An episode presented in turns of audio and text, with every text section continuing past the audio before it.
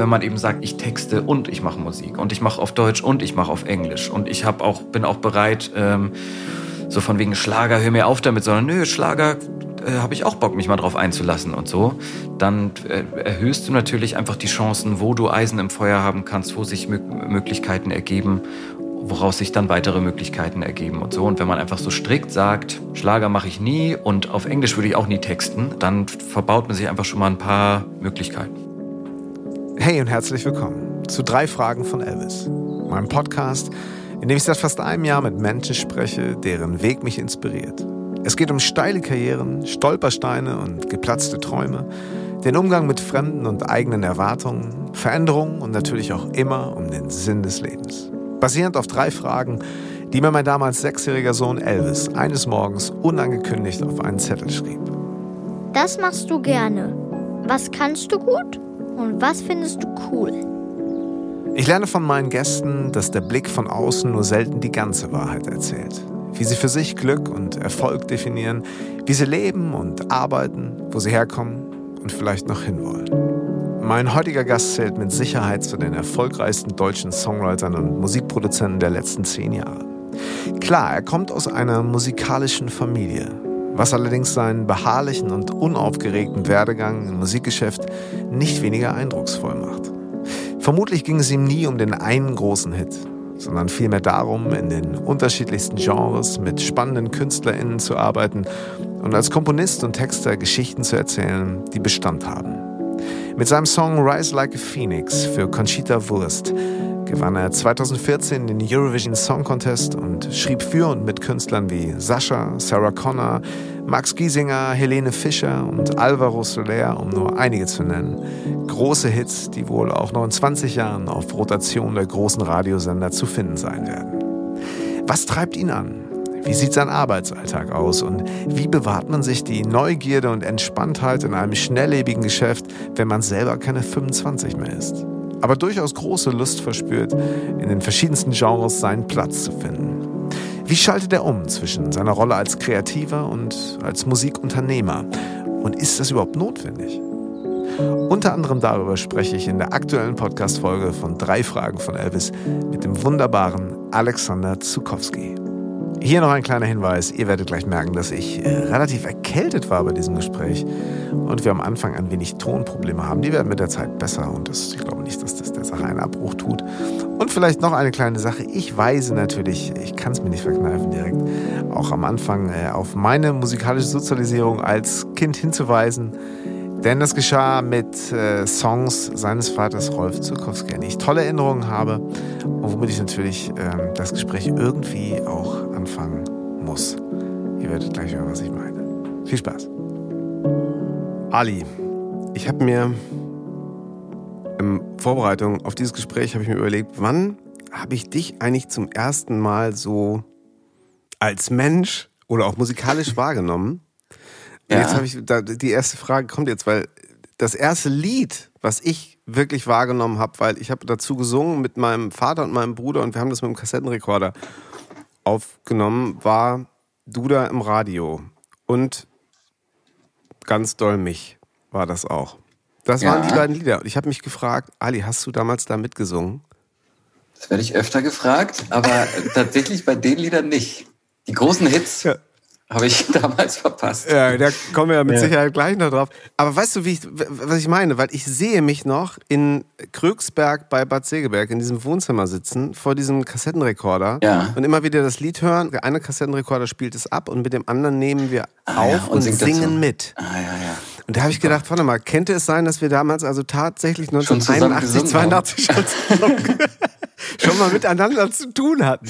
Nee, aber sowas nee, nicht. nur um eine Ecke. Tatsächlich war damals, äh, damals zeichnete sich schon ab, dass ich eine, eine Karriere hinter den Kulissen anstrebe, weil ich äh, damals schon als Kind nicht äh, äh, gerne Solo singen wollte. Ich wollte immer nur im Chor singen und so. Es gibt noch ein paar ganz versteckte ähm, für, für die richtig hartgesottenen Fans gibt es ein paar Stellen, wo man mich als Kind solo äh, singen hören kann, auf, auf ja. einer Weihnachtsplatte, verrate ich später.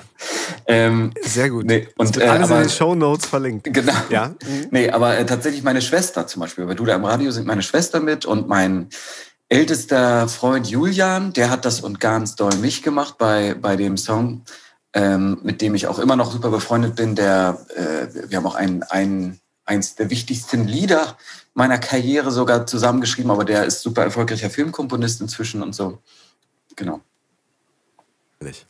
Na gut, auf jeden Fall war das 1982. Ich glaube, wir waren dann auch mal in dem örtlichen Gymnasium in Bad Segeberg auch auf einem Auftritt ähm, deines Vaters. Aber das soll natürlich gar nicht das Thema sein, wenngleich ich natürlich ähm, gerade, ich weiß nicht, ob es am Alter liegt, man so anfängt, so ein bisschen zu Revue passieren zu lassen und Dinge einfach nur so ein bisschen, vielleicht auch so ein bisschen nostalgisch wird. Äh, die große mhm. Gefahr natürlich auch, der Onkel erzählt von früher. So, ich weiß nicht, kennst du das? Hast du das, hast du das eigentlich jetzt so, ich meine, wir sind ein Jahrgang, das darf ich hoffentlich sagen.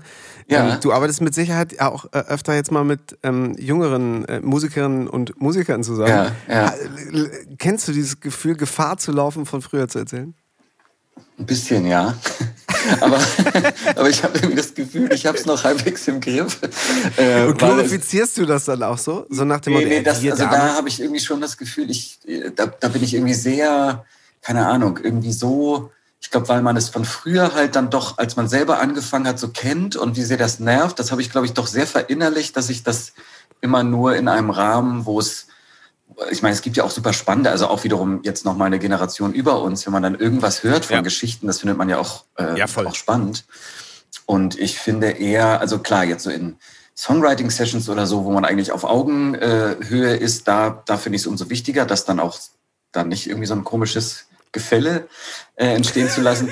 Manchmal werde ich ja auch gefragt für irgendwelche Do Gastdozent bei irgendeiner, was weiß ich, äh, Convention. Ja. Und da denke ich dann immer, ey, was habe ich denn schon groß? Ich habe ja gar keinen, gar keinen keine Workshop-Erfahrung, wie soll ich denn hier irgendwas vermitteln oder so? Und dann merkt man aber, wenn man so ins Reden kommt, wie viel ja. spannende Anekdoten und so man eben schon auch zu erzählen hat. Und das ist dann, glaube ich, gerade für Leute, die anfangen, auch, auch oft sehr spannend zu hören. Ja, beruhigend, dass dir das, äh, dass dir das auch so geht.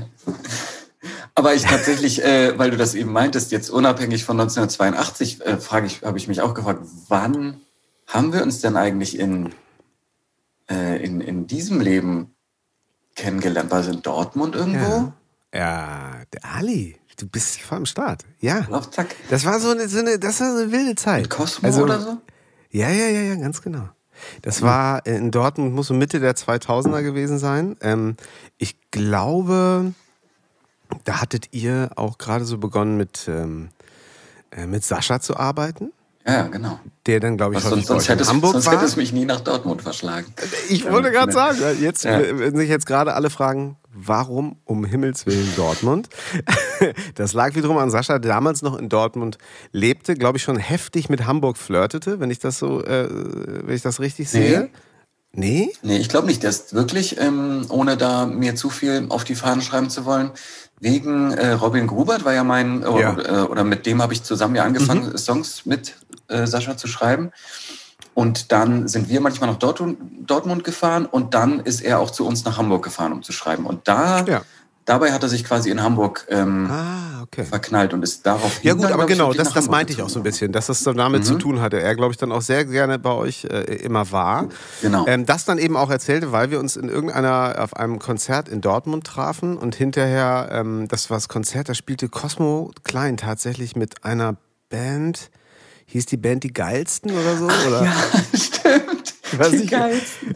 Ja, also mit der geilsten Kappe so, bin so ich jahrelang Kappe, noch genau. rumgelaufen. genau. Stimmt. Und Sascha hat auch Songs für die geschrieben. Wohnmobil hieß eins und so. Ja, ja, ja. wollen wir wieder rausholen. So. Stimmt. Ja. ja. Links in den Shownotes. Nee, aber ähm, äh, und, und, da, genau, äh, an das Konzert kann ich mich natürlich erinnern, noch besser an die Aftershow-Party. und genau, da traf man sich dann so. Ja. Und wir, ähm, ich weiß nicht, wir tranken Weißweinschorle aus Weizengläsern und irgendwann war immer einer saß mit einer, mit einer Gitarre auf der Theke. Wenn Ingo Pohlmann dabei war, also, oder, genau, oder, oder, oder Ingo Pohlmann, genau. genau. Und ja. ich erinnere mich, dass es auch an dem Abend, äh, Abend so war. Das war Dortmund und da haben wir uns zum ersten Mal äh, getroffen. Stimmt. Ähm, und dann ähm, ja, erinnere ich mich auch an, an gemeinsame Skiurlaube. Und Dänemark-Urlaube. Weißt du noch diese eine, super, das wäre jetzt auch schon schönes Anekdoten, aber ich glaube, Ja, das genau, dürfen wir machen. eben das ist noch, auch genau. genau Wir richtig, das dürfen wir machen. Ge Ja. Genau, wir sind unter uns und, und, und diese, dieser, ähm, von wegen auch, weil es jetzt auch die Brücke schlägt zum, zum Thema Songwriting. Wir haben mal in Dänemark so einen riesen Hof gemietet, weißt du das Mhm. ja. noch? Ja, ja. Und da auch riesig, jeder brachte sein Mobilstudio mit, was damals ja schon noch ein bisschen aufwendiger war als heute, Ja, so ja. 2006. Ne? Ja, ja, ja. Ähm, aber man hatte zumindest ja schon mal so ein mobiles, äh, mobilen Rechner und zumindest irgendein so Interface und dann baute man sich da auf.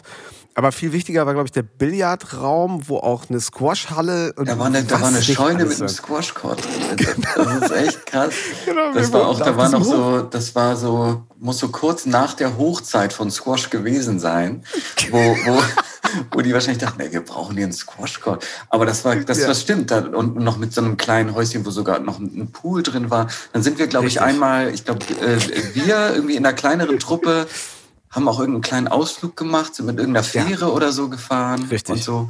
Das war echt ein super, ein super Trip. Ja, ich hab Haben wir ein danach Foto, leider ich nicht habe- nochmal gemacht. Genau, und wir, das war halt auch so ganz ambitioniert, wie gesagt, Songwriting und so. Ich, ich glaube ehrlich gesagt, dass an, in diesen zwei Wochen dort nicht ein Lied Ich entstanden ist. das Beziehungsweise, überhaupt nicht mit. Nee. aber ähm, es war halt damals schon so ein bisschen so und vielleicht das ein kleiner nichts. Vorbote für das, was dann irgendwann kam. Ähm, und und äh, Ja. nee, aber das war, war, war sehr, sehr schön war das.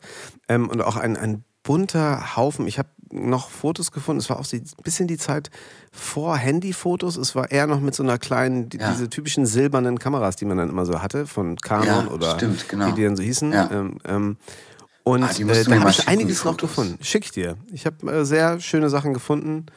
Ähm, Ich weiß nämlich gar nicht, wer, also, also, äh, Hast du warst geraucht damals eigentlich?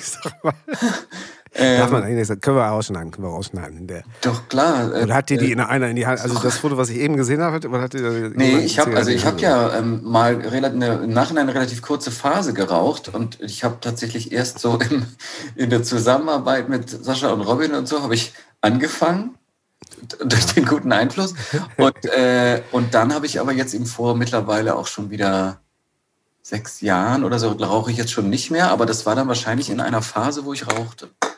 Ja, ja, fiel mir nur so auf. Ja. Ähm, und äh, naja, also genau, dieses, dieses, man fährt weg mit Freunden und ähm, macht Musik und verbindet die angenehmen und schönen Dinge mit dem beruflichen. Ja. Würdest du sagen, dass du das so weiter durchgezogen hast? Ähm, ich habe es versucht. Äh, und das Erzähl muss ich auch wirklich sagen. Ähm, also ist jetzt die Frage, also aber um mal da konkret drauf einzugehen, jetzt in, in, in den Beruf des Songwriters, finde ich wirklich, wenn man das hinbekommt, das ist aber leider, kann man es nach meiner Erfahrung dann doch nicht einfach immer äh, so durchgehend so planen. Aber, aber die Sachen, wo das so äh, äh, Ende 2017 oder 2018, glaube ich, war ich mit zwei anderen Kollegen und, und Max Giesinger auf, auf Teneriffa, haben uns da in, in so einem Haus, haben dann eine Woche einfach mega Spaß gehabt und aber waren auch gleichzeitig total, im Gegensatz zu dem Dänemark-Trip, waren wir auch total produktiv. Ich glaube, irgendwie fünf Songs, die äh, am Ende auf dem Album äh, gelandet sind, sind Ja. da entstanden, während wir Geil. wirklich äh, ne, in so einem auch total eingespielten Team, alle verstehen sich super. Ich war jetzt äh, ähm, im Mai diesen Jahres ähm, auf Kreta mit, äh, mit Namika und, und äh, mehreren Ah, okay. Produzenten und das war auch Ja. wieder so, dann sitzt man da irgendwie mit einem Aperol Spritz, Beine, baumeln im Pool, hat die Gitarre auf dem Schoß und, und, und am Ende des Tages sagt man, ey, krasser Song. So, Also, und das ist wirklich, das ist wirklich so der Beruf des Songwriters absolut at its best, äh, wo ich dachte, ey, was ist das was für ein Geschenk, diesen Beruf Ja. machen zu können. Es gibt dann eben natürlich auch andere Phasen, sowohl in der Entstehung eines Liedes, als auch, man kann natürlich jetzt auch nicht immer irgendwie äh, wegfahren, dann ist man eben im Studio und dann ist doch ein bisschen mehr Alltag und trotzdem entstehen Ja. genauso tolle Songs. Aber es gibt diese Momente, die sind schon, finde ich, ein großes Geschenk. Ja, und du sagst gerade Alltag. Ähm, ich habe mir vorhin mal so kurz ähm, ich, ne, beim, durch den Wald gelaufen gerade, dachte ich brauche irgendwie, ich brauche noch so einen Cliffhanger für unser Ja. Gespräch. und ich habe mir gedacht, ne, also El drei Fragen von Elvis, so heißt der Podcast. Äh, die drei Fragen äh, brauchen keine eins zu eins Beantwortung, aber es hat natürlich schon auch ein bisschen damit zu tun, dass sich so diese, diese jungen Leute manchmal fragen so, was macht ihr da eigentlich so? Also gerade dann, wenn man jetzt bedenkt, dass wir ja so 40 Jahre älter sind als die. Wie würdest du denn so einem, so einem Elvis deinen Alltag beschreiben? Wie alt ist Elvis? Na, der ist jetzt neun. Als er mir die drei Fragen stellte, so, was machst du eigentlich gerne, was kannst du gut, war er sechs. Hm. Jetzt ist er neun. Ich, letztendlich die Frage mit der Frage wollte ich nur Zeit schinden. Die, die, hat überhaupt keinen Einfluss auf die Antwort, glaube ich. Also er hört äh, ganz, also ich musikalischer ja. Background kann ich vielleicht kurz sagen, reicht, äh, ähm, reicht so von Michael Jackson über Ed Sheeran bis zu The Weeknd. Ah ja. Ozukowski ist also wahrscheinlich langsam, langsam aus er dem Wasser durchaus gefallen. Musik. Ja, ja. Der kann dir auch genau sagen, wie viele monatliche Hörer wer auf Spotify hat. Verdammt. ähm, generell als Freiberufler ähm, ist ja ist ja ein bisschen Segen und Fluch die Flexibilität. Mhm. Ähm, und die habe ich das Gefühl, ist irgendwie in unserem Beruf. Und ich habe das Gefühl, als Songwriter, was ich, würde ich ja sagen, also ich bin ja hauptberuflich Songwriter, das heißt, ja. und, und das sowohl Musik komponieren als auch äh, ähm, Demos machen als auch Texten und dann je mhm. nach Konstellation mal das eine mehr, mal das andere mehr oder alles. Ich habe das Gefühl, jetzt zum Beispiel ein, ein in Anführungsstrichen reiner Musikproduzent hat manchmal noch ein bisschen mehr einen Alltag. Er muss immer in, in sein Studio. Es gibt äh, äh, Deadlines. Äh, jetzt muss ich den Song muss ich irgendwie heute fertig kriegen und so.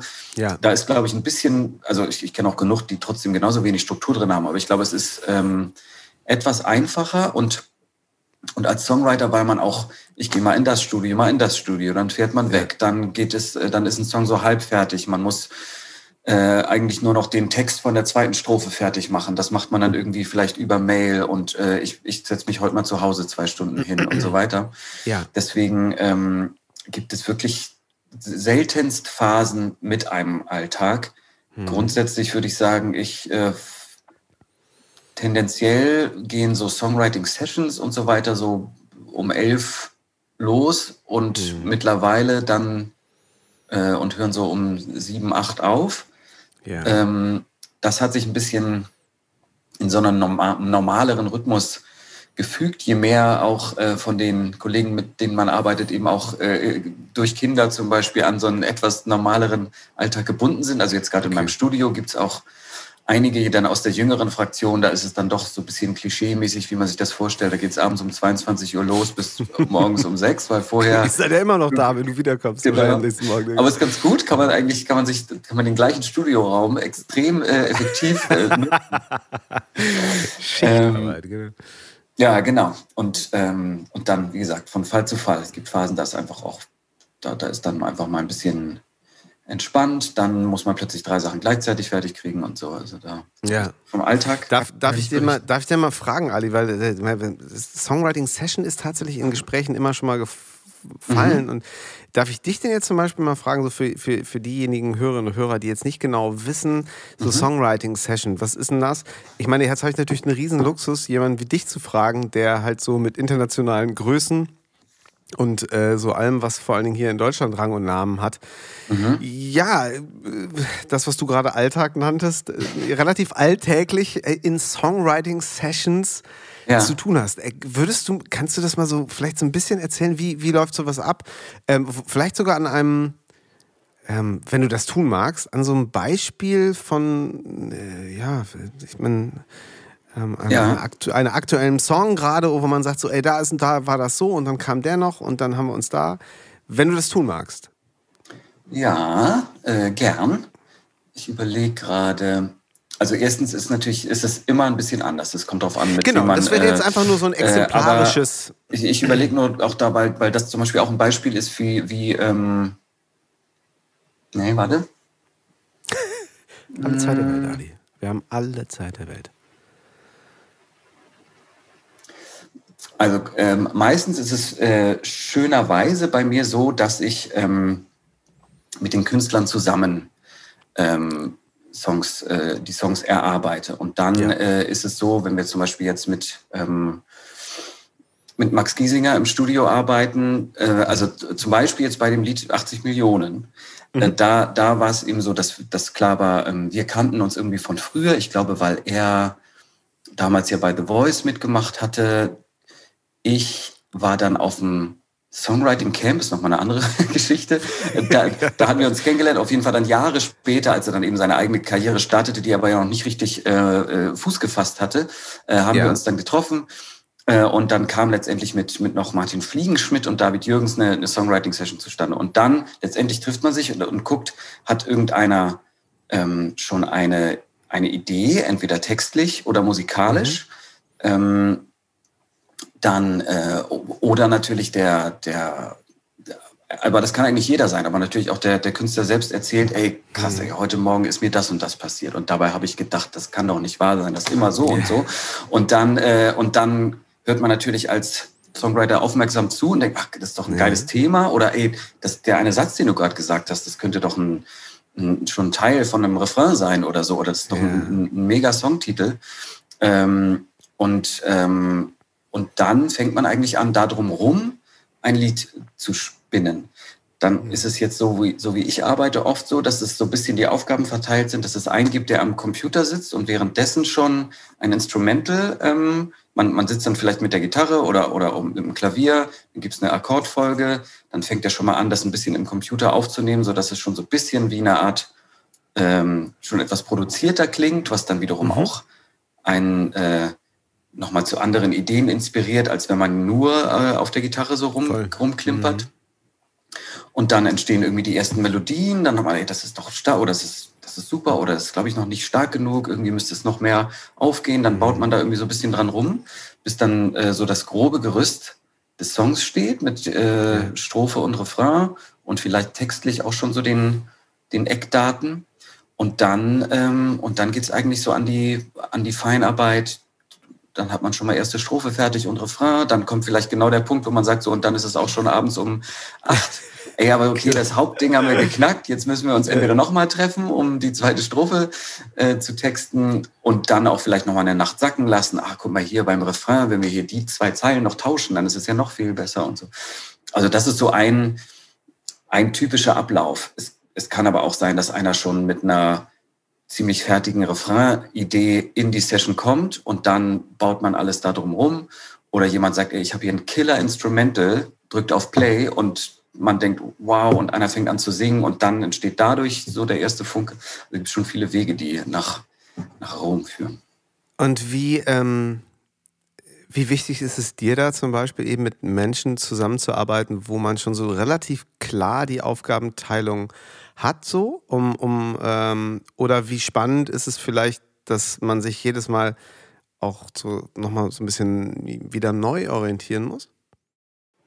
Ich finde, also jetzt für mich persönlich weiß ich, also ich bin immer ganz gern so dazwischen, weil ich eben Melodie und Text mache und ich glaube auch so eine eine Stärke von mir so ein bisschen so der Gesamtüberblick ist. So manchmal verliert ja. man sich auch so in, in die zweite Hälfte der zweiten Strophe und denkt, ey, die Zeile ist doch noch nicht perfekt. Und dann hat man die vielleicht perfekt und dann guckt man aber nochmal so von draußen und sagt, das macht ja im Gesamtzusammenhang überhaupt keinen Sinn. äh, äh, so. Und äh, ah, okay, ich glaube, damit der Song insgesamt äh, irgendwie richtig was mit einem macht, äh, müssen wir diesen Aspekt noch das muss, ja, da muss man besser vorbereitet werden oder sowas. Und ich glaube, da bin ich ganz gut drin, so diesen, Überblick zu wahren. Und ich mag es immer gerne, wenn noch ein, mindestens noch ein anderer, sei es der Künstler selbst oder eben noch ein Kollege ist, der eben auch so textlich und melodisch ähm, viel kann, so dass da sozusagen nicht, also ich mag es nicht so gern, wie die Last da ganz allein auf meinen Schultern ruht. Ich mag es gern, wenn man sich da die Bälle zuspielt.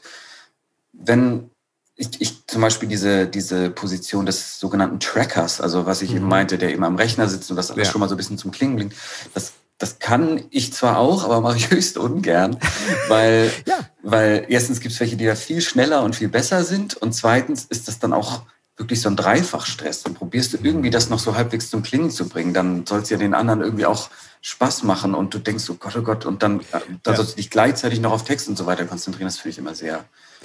Aber kennst du das auch, dieses, dieses, dass so Leute, die, die ähm, sehr introvertiert dann dabei eher sind und so Kopfhörer auf und dann so, ja, ich habe immer was gemacht, äh, ja, könnt ihr ja mal hören und dann kommt so ein mega Brett und ja. denkst so, alter Schwede, was ist das denn? Wo war der denn die letzte Stunde? Ja, ja. Und dann gibt es so andere, ähm, auch so jetzt von der Herangehensweise, ja. die die ganze Zeit so, Wahnsinn, das ist so geil und Alter. Und, ne? und äh, also was ich total spannend finde, weil am Ende des Tages kommt es natürlich darauf an, A, glaube ich, auf den Weg dahin zu diesem Ergebnis. Also der eine ist vielleicht auch etwas ergebnisorientierter, der andere etwas mhm. erlebnisorientierter. Also sprich so, mhm. das Machen ist eigentlich so das mhm. Größte und beim anderen ist so dieser Moment, boah, Alter, fertig und ich will immer weiter auf Repeat hören und ist das, ich möchte es der Welt zeigen und so und jetzt müssen wir sofort feiern gehen. Ja. Na, und die anderen gehen so da, ähm, das heißt, du bist auch so ein bisschen dazwischen? Ähm, also so, so, zwischen analytisch und treiben lassen? Äh, dazwischen, aber schon eher auf der analytischen Seite, glaube ich, wenn ich, okay. wenn ich, äh, ah, ja. wenn ich ehrlich bin. Aber, aber ich glaube auf eine, ich hoffe auf eine irgendwie nicht, äh, also auf, auf eine euphorische Art sozusagen. Ähm, ich ich kenne viele äh, Leute, die wollen ja durchaus immer wieder mit dir arbeiten. Also irgendwie scheinst du da was richtig zu machen. Ja, aber ähm, hilft dir das ähm, hinsichtlich nochmal diesem Alt, dieses Alltagsgefühl, was sich ja jemand, der vielleicht im Alltag als Lehrerin oder äh, als Versicherungsangestellter ähm, oder als Arzt arbeitet, sich vielleicht den Alltag anders vorstellt, hilft es dir denn, hilft dir das Analytische und dieses vielleicht etwas geordnetere, hilft dir das hinsichtlich deines Alltags als Beruf so? Ich glaube ja, weil man sich sonst natürlich wirklich, also generell birgt der Beruf einfach viel Gefahr, sich zu verzetteln und zu verlieren und ähm, also der, der, der, das Klischee des verpeilten Künstlers, das ist ja nicht umsonst ähm, entstanden. Und ich glaube, das kann man sich als, als, äh, als, als Frontmann sozusagen, als Interpret, kann man sich das tatsächlich eigentlich eher erlauben, in Anführungsstrichen, ja. weil da ist es, da ist eigentlich hauptsächlich eine Qualität. Man ist einfach so voll in mhm. seinem Ding und alles andere jeder Termin, den ich im Kopf behalten müsste, würde mir eigentlich kreative Energie rauben, sozusagen. Mhm. Und das kann man sich als, ähm, als Songwriter eigentlich nicht so erlauben. Man muss das schon irgendwie auch so ein bisschen im, im, Griff behalten. So.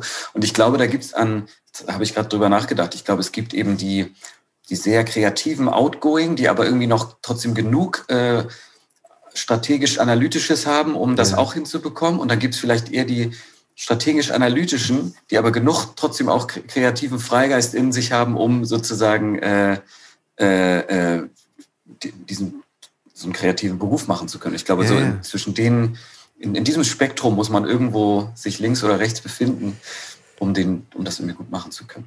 Ja, aber ist es da nicht dann auch wieder tatsächlich eben diese Frage, wie, wie man eben im Team, also auch inklusive ja, des Künstlers total. oder Künstlerin äh, aufgestellt ist? Ja. Weil am Ende des Tages, ähm, wir hatten das hier auch schon häufiger so, ähm, was du gerade meintest, weißt du, ich meine, wir erwarten natürlich von der Künstlerin und dem Künstler auch so ein bisschen dieses Ding, klar, kommt rein und haut, äh, tritt erstmal irgendwie gegen die Wasserflasche, die dann so quer durch, ach, Entschuldigung, ach, scheiße, mein Handy verloren und, ja, genau. äh, und so. Das, es ist ja was, was natürlich auf der einen Seite total nerven kann, wenn man selber natürlich dann auch darunter leidet, dass man jemanden wieder nicht erreichen kann oder ja, dass ja, alles länger ja. dauert.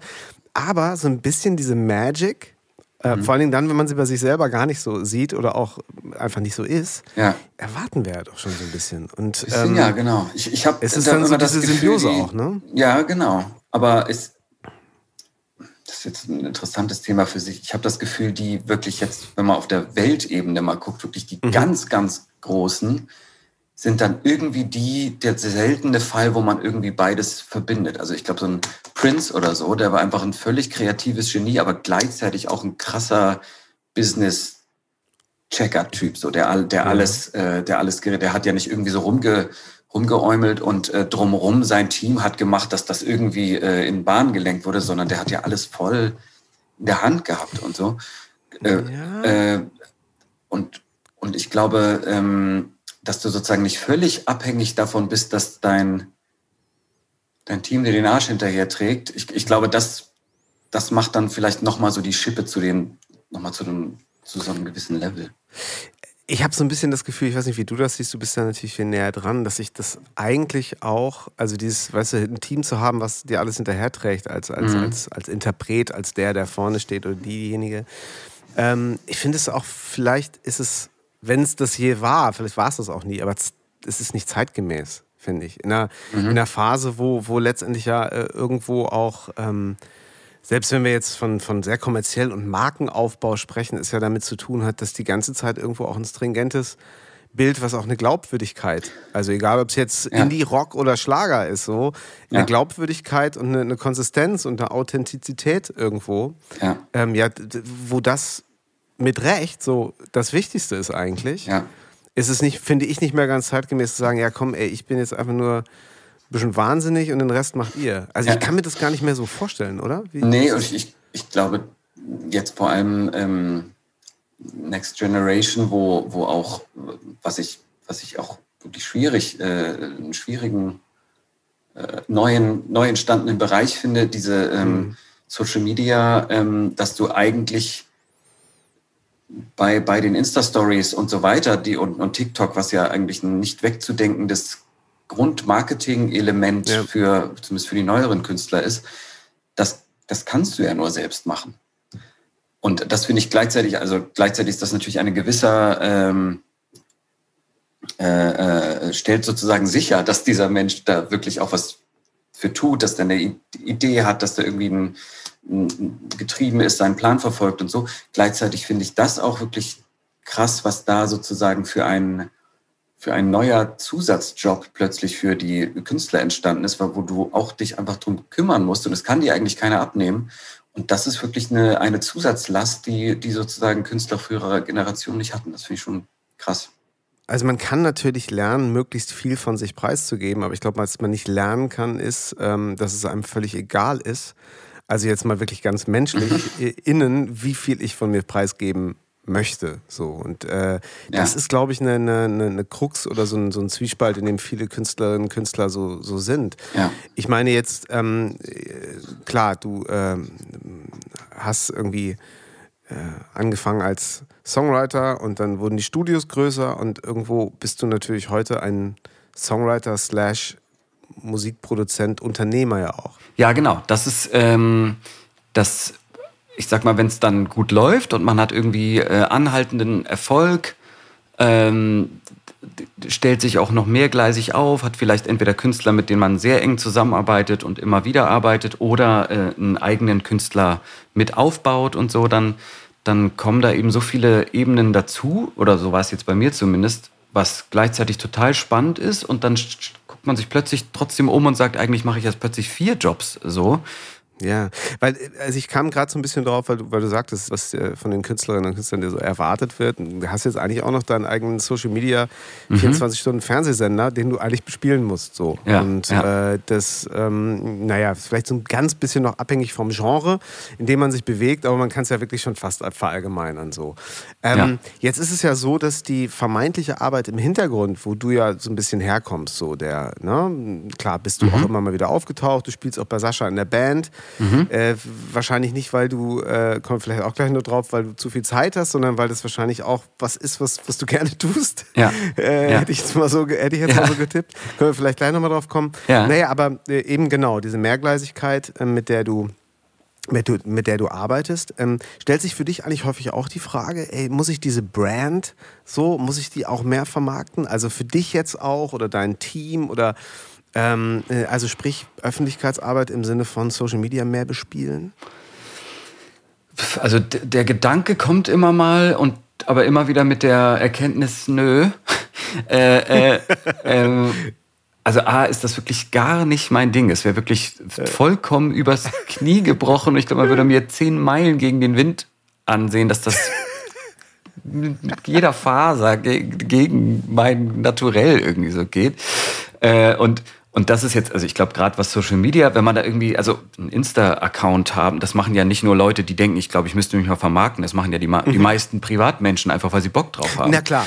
Und ähm, genau, und deswegen glaube ich, wenn man jetzt eh ein Mensch ist, der Bock auf sowas hat, dann, äh, dann ich sag mal, Schaden tut's natürlich nicht. Ich denke dann auch immer, ähm, also wirklich, ich weiß nicht, ob du. Äh, ob du meinem erbärmlichen Instagram-Kanal folgst. Ich folge. Äh, äh, und das wirklich das, das, das größte der Gefühle ist, dass ich immer irgendeine Story reposte, wo jemand eine Veröffentlichung postet, wo ich mitgemacht habe, dass ich sage, ach komm, das kann ich ja mal machen, dann kriegen die Leute mal wieder was mit. Ja. Ähm, und ich, also ich sag mal, zum Glück ist es einfach äh, äh, so gut gelaufen und die, und dann sind doch die Wege in der Branche, äh, da, da, da bin ich einfach inzwischen sehr bekannt. Die Leute wissen, wie sie äh, an mich rankommen, wenn sie mit mir arbeiten wollen. Mit den aller, mit 80 Prozent ist man eh quasi direkt ver, äh, ja. Verlinkt. Und, und deswegen ist es also schönerweise in den letzten Jahren eigentlich so, dass es eigentlich immer eher zu viele als zu wenig äh, Möglichkeiten und Anfragen waren. Und ich nicht dachte, oh Mint, ich muss mal mein Insta-Game hier wieder äh, an Start bringen, damit ich mal was damit ich mal vorankomme oder so. Also ich frage mich auf jeden Fall auch manchmal, ob ich dir noch folge, weil ich so selten was von dir sehe. Aber dann merke ich, ich folge ihm noch. Er hat einfach nur nichts gepostet. genau. Ich finde ja auch da das Phänomen spannend und da hat es ja irgendwie auch so ein bisschen vielleicht damit zu tun, dass wir eben so in so einem Alter sind, dass wir auch zurückgucken. Aber das Thema Social Media ist natürlich hier eben auch so, äh, wenn es darum geht, so wie, wie, wie, trifft so introvertiert auf extrovertiert und wie mhm. geht das mit einem Geschäft zusammen, wo es natürlich ganz viel um Außen geht. Und aber wenn das Außen nicht gefüttert wird durch durch das, was, was innen wirklich auch mit, äh, äh, ja, mit Basis und Bestand irgendwie entsteht, dann ist das außer nichts wert. Also mhm. ähm, dieser ständige Zwiespalt und man beobachtet dann natürlich auch so, okay, krass, wenn man jetzt nochmal so 23 wäre, so mhm. wie würde man das dann machen? Und, und da geht es dann gar nicht häufig so um naja, jetzt nur um Leute aus der ersten Reihe, sondern auch Leute aus der zweiten Reihe, wo man halt ganz klar merkt, so, ey, ich habe mich jetzt einfach dafür entschieden. Das mhm. ist ein wichtiger Pfeiler meiner, meiner Marke und auch in Anführungsstrichen nur Songwriter oder nur Gitarrist ist eben heute auch etwas, was, ähm, was dann mündet in Musical Director sein, äh, mhm. äh, vielleicht ins, in den Bereich Management reingehen. Das, was eben auch relativ ganzheitlicher, zum Beispiel an der Popakademie oder an, an, ähnlichen Institutionen so gelehrt wird. Ja. Wo, wo ich hier halt häufig auch denke, so, boah, krass, auch natürlich genau die Gefahr, vielleicht an diesen Punkten sich zu verzetteln und vielleicht auszubrennen. Mhm. Und manchmal denke ich mir so, boah, ey, damals hätte ich wahrscheinlich auch gesagt, ja geil, klar, mitnehmen, machen. Ja. Heute äh, merke ich da ab und zu so eine, so eine, so eine leichte Müdigkeit. Oder zumindest ja. die Gefahr, wenn ich da jetzt zu viel mache, bin ich für das andere Ding, kannst du mich wegpacken. Ja, ja. Danke, du das mal drei Monate in Urlaub fahren. Doch, doch, also kann ich total nachvollziehen. Ich glaube, dass das Schöne ist vielleicht ähm, dann doch an diesem, im wahrsten Sinne des Wortes, Freiberuflertum, ist, dass man es ja auch meistens dann auch wieder in eine andere Richtung steuern kann. Wenn man jetzt irgendwie, keine Ahnung, wenn ich jetzt irgendwie merken würde, boah, das mit dem Subverlag, das ist mir jetzt irgendwie das eine Ding zu viel, dann, ähm, dann könnte ich ja vielleicht, wenn die, wenn die Verträge ausgelaufen sind, einfach sagen, dann, danach lasse ich es halt wieder, wieder bleiben. War irgendwie, war spannend mal auszuprobieren, aber dann kon konzentriere ich mich jetzt auf was anderes. Und ja. ähm, ich glaube aber den, wenn man diesen Antrieb hat, irgendwie so äh, voranzukommen, andere Aspekte, die sich aus anderen Sachen heraus ergeben, auszuprobieren, dann dann ist es schon, glaube ich, wahrscheinlich schon auch wirklich sehr sinnvoll, das äh, zu tun. Und wenn man dann eben merkt, okay, das, das war nix, das war zu viel oder so, ist dann immer mal wieder so nachzujustieren. Inwiefern war denn zum Beispiel Wachstum eben auch da, ne? um jetzt mal unternehmerischer zu sprechen? So, mhm. äh, war das bei dir eigentlich eher immer so die Konsequenz dessen, dass es eben immer ein bisschen besser lief? Oder war es auch so ein, so ein erklärtes Ziel, zu sagen, ja komm, jetzt wären wir auch schön doof, jetzt komm, jetzt machen wir auch mal gründen wir die Edition, machen, das können wir auch selber machen. Jetzt lass uns den Künstler doch wirklich einfach auch mal mm. aufbauen und dann einfach auch, so habe ich das verstanden, so bei, bei ganz kurz, Ali, nur äh, Alvaro oder Alvaro? Ich finde es selber so schlimm, wenn man Leute falsch ausspricht. Alvaro. Alvaro, genau. Ist, ich Wird jetzt manchmal schon, ähm, manchmal schreiben sie ihn jetzt mit so einem Strich auf dem A vorne. Ah, okay der, mhm. der da gar nicht hingehört, nur damit klar ist, wie es ausgesprochen wird. Genau. Alles klar. Aber ja. weißt du, da, äh, ne, also äh, ja. einfach zu sagen, komm, ey, das, das, das ist so gemeinsam aus einer, aus einer Idee entstanden und jetzt lass doch, das wäre doch, lass uns das doch jetzt machen. Das ist doch natürlich gewachsen. Ja, also bis zum gewissen Punkt war es, glaube ich, eher so, es hat sich einfach irgendwie so ergeben. Ich, ich glaube auch dann die Idee, ey, lass uns doch mal ein, ein, ein Projekt von null aufbauen, ähm, war aber, glaube ich, mehr aus einem, das wäre doch so spannend und, und dann ist man mal ein bisschen unabhängiger und rennt nicht irgendwie immer hinterher. Und jetzt in diesem absurden Fall, äh, und auf Spanisch ist doch auch so ein, das ist doch so ein Riesenmarkt und das macht irgendwie hier sonst keiner und so. Aber das war jetzt mehr so dieser äh, Entdecker-Aufbruchsgedanke als äh, und und auch wirtschaftlich gesehen macht es doch viel mehr Sinn. Also das war, glaube ich, echt zweitrangig, dass das vielleicht so im Hinterkopf, ey, und wenn das läuft, dann rabbelt's aber auch so. Das, äh, das ist bestimmt dabei. Ähm, ich glaube jetzt dann eher, wenn, wenn man dann so ähm, was, was hat, was vielleicht irgendwie Leute, das, also das kennst du ja von deinen eigenen Sachen oder deinen Künstlern, glaube ich, auch, immer der Gedanke, wenn man jetzt das Label einfach komplett selber machen würde, wäre das denn nicht auch wirtschaftlich einfach viel sinnvoller, den Major-Label nicht so viel immer noch abgeben zu müssen? Andererseits hast du dann natürlich mehr Aufgaben, mehr Verantwortung, dir fehlt eine, vielleicht eine gewisse Power, die eben größere Partner mit reinbringt. Also es ist dann irgendwie so ein Abwägen und das ist dann schon auch ein wirtschaftliches Abwägen. Aber, ähm, aber so am Anfang, gerade wenn man da eher, eher so wie wir damals wirklich ziemlich naiv, äh, komm, wir probieren es einfach mal, da, da war das eher so der, der Entdeckergeist, würde ich sagen. Vielleicht so die Frage, wie, wie kannst du dich motivieren, beispielsweise, wenn, also auch was Entscheidungsprozesse angeht. Ne? Also man, man gibt was rein und mhm. muss auch alles schnell gehen und so weiter. Und am Ende des Tages, naja, urteilt da vielleicht jemand drüber, der gerade schlechte Laune hat und der passt halt gerade irgendwie alles nicht. Mhm diese Instanzen gibt es ja irgendwo immer. Egal, ich glaube, wie groß man ist, wenn du jetzt halt irgendwie eine international große Produktion hast, dann hast du halt auch einen internationalen großen Plattenboss, der ja. irgendwann mal sagt, pass auf, wir geben da jetzt 10 Millionen Marketing-Budget rein. Ich mhm. möchte auch noch mitreden. Mhm. Beflügelt dich das oder limitiert dich das manchmal auch kreativ? Oder, oder, oder nicht limitiert, hemmt dich das kreativ? Was, äh, wie kann ich mir das vorstellen bei dir? Mhm, hemmen glaube ich nicht. Also, also generell glaube ich schon, man braucht in, in verschiedenen Stufen des Prozesses schon eine, schon eine gewisse Leidensfähigkeit, weil es manchmal eben auch wirklich, ah, okay, dann machen wir jetzt, verdammt, es ist irgendwie immer noch, jetzt schreiben wir die Strophe einfach noch ein drittes Mal um, weil es ist entweder, weil man es selber noch nicht gut genug findet oder weil ein Teil des Teams äh, sagt, können wir ja. nicht das nochmal so machen und so. Und da muss man schon wirklich manchmal ganz schön, okay, okay, komm, nochmal, egal, ah, so sich selber so Backpfeifen hauen und weiter. Ähm, also ich glaube, dazu muss man schon mal so eine gewisse Grundfähigkeit haben, aber dann lernt man das, glaube ich, auch. Also irgendwann, dass man das dann nicht mehr so an sich, also es nicht, sich nicht alles so zu Herzen nimmt, sozusagen. Und das Gleiche auch mit dieser Art von Feedback. Dann hat man das irgendwie, das, das erste Mal war man vielleicht noch so, was bildet der sich ein, hier meine Kreation überhaupt in Frage zu stellen? Und dann irgendwann auch, okay, jetzt so läuft's halt. Und, äh, und im Nachhinein hatte er da ja sogar vielleicht auch recht und, und so. Und, äh, und deswegen ist da, glaube ich, ja, kann ich damit inzwischen ganz gut umgehen ich, ich finde eben auch tatsächlich, dass, dass dann manchmal durch diesen Blick von außen auch schon nochmal was, was reinkommt, wo man sagt, ey, das haben wir in unserer Kreativblase einfach nicht gecheckt, aber und auch wenn man es nicht gern hören will, da hat er dann doch irgendwie recht gehabt, komm, wir gehen nochmal ran.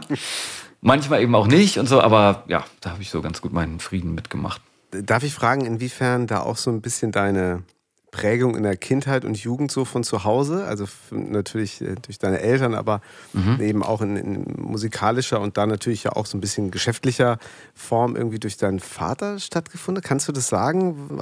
Oder war er eigentlich auch so ein, so ein, so ein, so ein Ratgeber auf dem, auf dem Weg zu, ähm, komm, das könnte doch ein Beruf werden? ähm, Nee, also jetzt die, dass ich mich für den Beruf entschieden habe, generell meine Eltern muss ich große, große Props geben. Die haben jetzt in keine Richtung, auch, auch sei es schon, ob man jetzt ein Instrument lernt oder nicht, irgendwie nie irgendwelche Vorgaben gemacht oder, oder irgendwas ja. versucht zu, zu beeinflussen oder so. Und ähm, ich glaube wiederum, die, die, überhaupt die Möglichkeit, dass es überhaupt diesen Beruf gibt sozusagen und man irgendwie musikalisch geprägt ist und ähm, das, da hatte ich vielleicht einen gewissen Vorsprung, weil ich das einfach mitbekommen habe. Mein Vater hat ja auch, äh, abgesehen von seiner äh, äh, Solo-Karriere, hat er ja am Anfang äh, seiner Karriere auch Songs für andere geschrieben mit einer Schweizer Band ganz viel und so. Und deswegen wusste, wusste ich irgendwie, dass das, dass das geht. Und das hat vielleicht ja. schon mal ein bisschen was dazu beigetragen. An, ansonsten jetzt so auf dem Weg, glaube ich, was ich sehr zu schätzen immer wusste und immer noch weiß, ist, dass dass da halt jemand äh, ist äh, äh, im engsten Umfeld, enger geht's ja nicht, ähm, der äh, auch aber was so so Branchengeschichten, es gibt irgendein Problem mit der GEMA oder oder mein Verlag will mich äh, es gab mal irgendeine Phase, wo es irgendwie darum ging, dass ein Song von Patrick Nuo damals, einem der ersten Künstler, für die ich geschrieben habe, für eine Werbung ver versynkt werden sollte, also in der Werbung platziert werden sollte in Österreich. Und das war relativ ja. viel Geld für mich, was es da gegeben hätte. Aber für den für meinen Verlag damals war das sozusagen inakzeptabel wenig. Und dann haben die so Firmenpolicy-mäßig gesagt, das geben wir nicht frei. Und das war für mich, weil das auch die Riesen-Promotion gewesen wäre für den Song und so weiter. Ja. Und das war wirklich ein Riesenproblem. Dann habe ich und da also und da sozusagen sich an jemanden wenden zu können, der sich auskennt in der Branche und ey, was mache ich denn jetzt? Wie würdest du also das das ist natürlich wahnsinnig viel wert. Das das haben natürlich die allerwenigsten.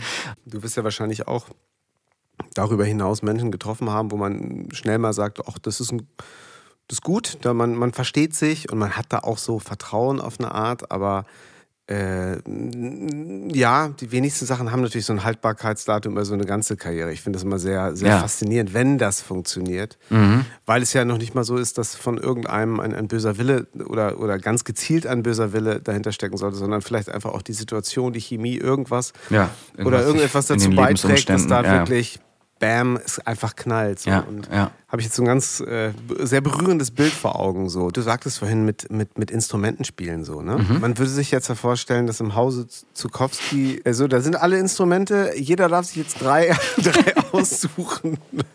Dann klatschen sich so die, die, die, die Instrumentallehrer an der Haustür so. klatschen sich so auf und sagt so, alles klar, du auch hier, so, weiter geht's. Äh, unser Alexander äh, spielt jetzt auch noch ähm, Oboe. Ja, Nee. ja. genau. Das war gar nicht unbedingt so. Also äh, Musik, Musik schon, aber jetzt so instrumentmäßig so, so Unterricht. Nein, nee, nee. Äh, also irgendwie schon wahrscheinlich mehr, ein bisschen mehr Musik im Haus vielleicht als in anderen Familien. Ob, obwohl ich selbst das, aber äh, keine Ahnung. Also, aber außer dass da ein Klavier nun mal stand und ähm, eine Gitarre und ein, und ein Akustikbass, ähm, war das jetzt nicht irgendwie so, dass, dass man überall ständig über Instrumente gestolpert ist oder so. Und und, und das, also ich, wo ich wirklich sehr dankbar, und vielleicht ist das doch der, der bisschen dem, dem etwas musikalischeren oder dem sehr musikalischen Background meines Vaters geschuldet. Ich bin sehr dankbar, dass ich nie Blockflöte lernen musste.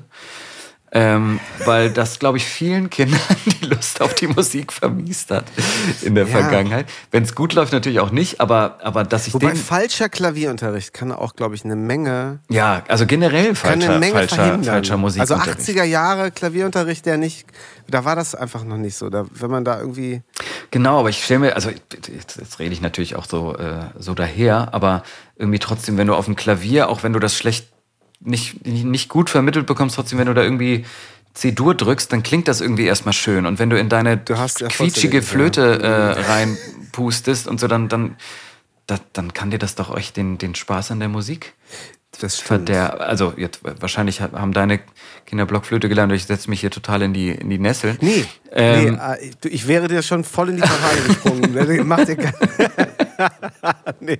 Ich wollte damit nur sagen, ähm, alle fragen immer, und welche Instrumente spielen die Kinder denn schon? Ja, so, ja. äh, doch eigentlich, ja, die liegen hier so, die, die nehmen sich immer mal sowas. Mhm. Jetzt müssten wir aber langsam auch mal gucken. Und dann schiebe ich das immer ein bisschen auf die Pandemie, ja, aber auch jetzt schwierig mit der Musikschule und so weiter.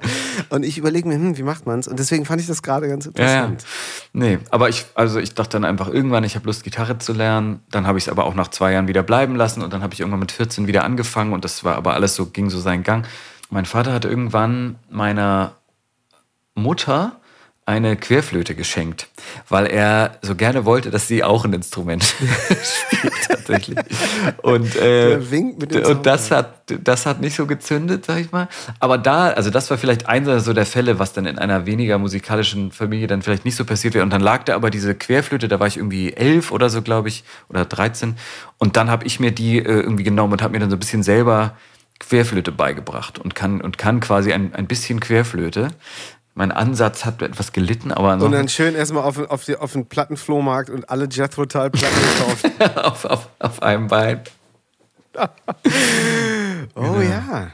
Wie gehst du zum Beispiel damit um, dass, ähm, dass dir ja theoretisch eben auch äh, immer irgendwie, ja, was, was, was, was, was einfallen muss so? Das ist ja so das, was immer alle fragen. Weißes Blatt Papier, die Angst vor dem weißen Blatt Papier, Schreibblockade. Kann ich mir bei dir nicht so vorstellen, aber gibt's das? Nee, zum Glück nicht. Ich glaube, dass das aber auch daran liegt, dass ich glaube, wenn ich jetzt ein, ein Künstler, ein Interpret wäre, der seine eigenen Lieder alleine schreibt und jetzt muss ich mir die Lieder für das nächste Album ausdenken. Dann kann ich mir das total vorstellen, dass man irgendwann denkt, ich habe doch schon alles gesagt. Ich, ich finde gerade nichts, was mich gerade so bewegt, dass es irgendwie die Kreativität triggert oder so. Also da kann ich mir das total vorstellen, dass man solche Blockaden hat. Ich glaube auch, ich, ich würde sagen, in meinem Fall äh, äußern sich die Blockaden. Es gibt einfach mal Tage, da fällt mir mehr und da, da, fällt mir, da fällt mir mehr und da fällt mir weniger ein. Oder da sprudelt es richtig und da und beim anderen muss ich es mir eher so ein bisschen erkämpfen aber durch diese Arbeit A in Teams, dass ich ja fast nie alleine ähm, arbeite, sondern immer eigentlich irgendwelche Sparringspartner, sei es der Künstler, sei es ein anderer Songwriter oder, oder alles zusammen. Dadurch, äh, wenn man dann eben mal sagt, ey, heute ist mir irgendwie kaum was eingefallen, aber dann ist das quasi nicht so schlimm, weil dafür ist den anderen heute viel eingefallen. Und ich und mindestens manchmal ist dann ja auch Songwriting oder die Aufgabe eines Songwriters im Team ist dann auch fast eher eine Feedback-Sparringspartner- äh, äh, Rolle, dass man irgendwie einfach eher sagt, ey, ich glaube, das ist noch nicht stark genug, da müssen wir noch, äh, noch mal dran. Und am Ende hat dann vielleicht auch wieder der andere die Idee, aber man, man selbst hat dann doch dazu beigetragen zum Prozess. Ähm, und ich glaube dann doch auch, was ich eben toll finde an dem Beruf, sind eben diese, diese sehr verschiedenen Genres. Dass man irgendwie sagt, jetzt im wenn man jetzt äh, Schlager macht und sagt jetzt, also im, im Schlager habe ich jetzt wirklich schon jeden Stern von jedem Himmel geholt, mir fällt irgendwie nichts mehr ein, aber dann macht man irgendwie äh, äh, ähm, mit einen Song mit Capital Bra.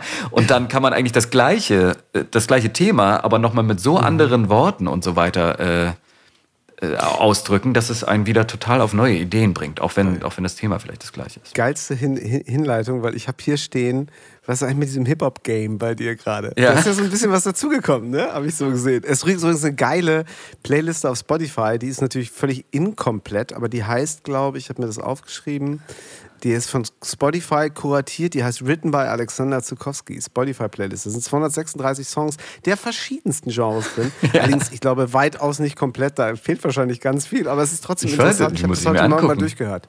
Ah, durch, komplett dabei. durchgehört? Nee. Ja, ich habe die komplett durchgehört. Ich bin den letzten Tag früh ich einfach mal so rausgezogen. genau. Ich habe mich einfach mal rausgezogen.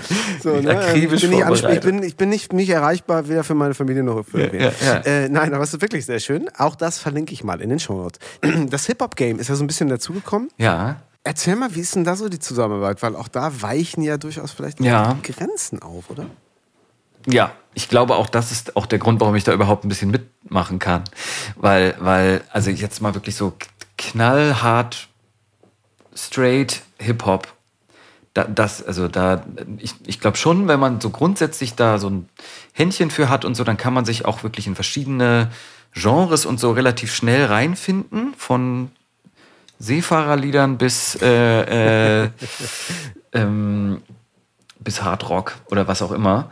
Ähm, aber, ähm, aber gewisse äh, vierfach Hip-Hop-Rhymes, dann noch mit der Wortwahl, was weiß ich, welche Schuhmarke jetzt gerade angesagt ist und so, ne? Da, da, da stößt es einfach so an seine, ja.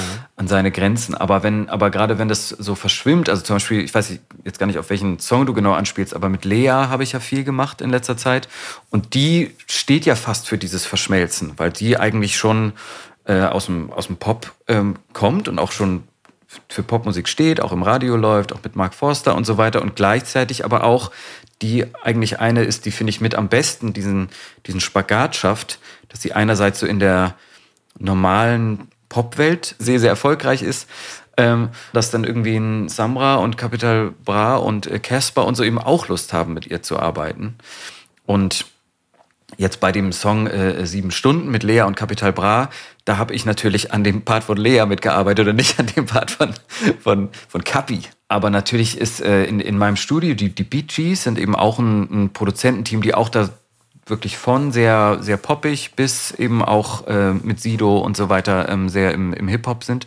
Und deswegen sind, hat man da schon Berührungspunkte und trifft sich in der Küche und, und so weiter. Ich habe mit, äh, mit Montes zum Beispiel, der ja gerade so einen Riesenhit hatte, auf, mit dem habe ich viel geschrieben, aber wirklich von für ihn selbst bis zu mit ihm für und mit Lea und auch mit ihm für Helene Fischer äh, äh ist sozusagen auch da eine, eine riesen äh.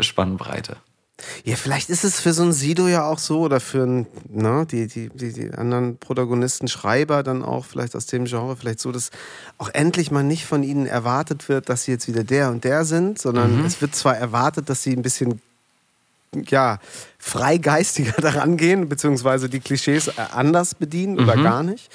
Aber halt so, ne, so, sich, sich da so austoben dürfen und auch mal so andere Schulterklopfer vielleicht haben, die sagen, Alter, das ist ja krass, wie bist du denn auf diese Zeile gekommen? Ja, ja. Was die ja wirklich tatsächlich häufig haben. Und wo ich dann manchmal auch denke, ey, was mir halt einfach immer wieder auffällt, wie anders, wie fresh, sagt man, glaube ich, nein, sagt Ja. man nicht mehr, aber wie die, die Her- Herangehensweise ist ähm, und, und dabei wirklich Texte raus können. Und das, ähm, das finde ich zutiefst äh, äh, bewundernswert. Mhm. So. Und äh, finde ich äh, fresh. Ich darf jetzt extra nochmal zweimal sagen, dann ist Ja. man raus. Ja. Nee, aber sag mal, wie würdest du denn heutzutage entsprechend auch ähm, ja, den, den Nachwuchsschreibern, Produzenten oder eben ja, Gesamt Musikschaffenden, Kreativschaffenden, was würdest du, wo kannst du gerade Tipps geben? Beziehungsweise wo kannst du, was würdest du für Tipps geben? Weißt du, hinsichtlich, wie stelle ich mich auf? Da kommt einer und sagt, ich merke das auch immer wieder und sagt, ey Ali, ähm, meinst du denn, alle sagen, ich kann damit kein Geld verdienen? Und äh, alle sagen, bist du sicher? Und dann muss ich aber auch das machen. Und dann muss ich nach Berlin gehen. Und dann muss ich dies machen. Und darf ich das nicht machen. Ähm, weißt du, was ich meine? Ja. Da bist du ja Also- wahrscheinlich auch häufig in der Rolle. Ja, also, also natürlich gibt es grundsätzlich tausend Wege und tausend Ausnahmen und, äh, und so weiter.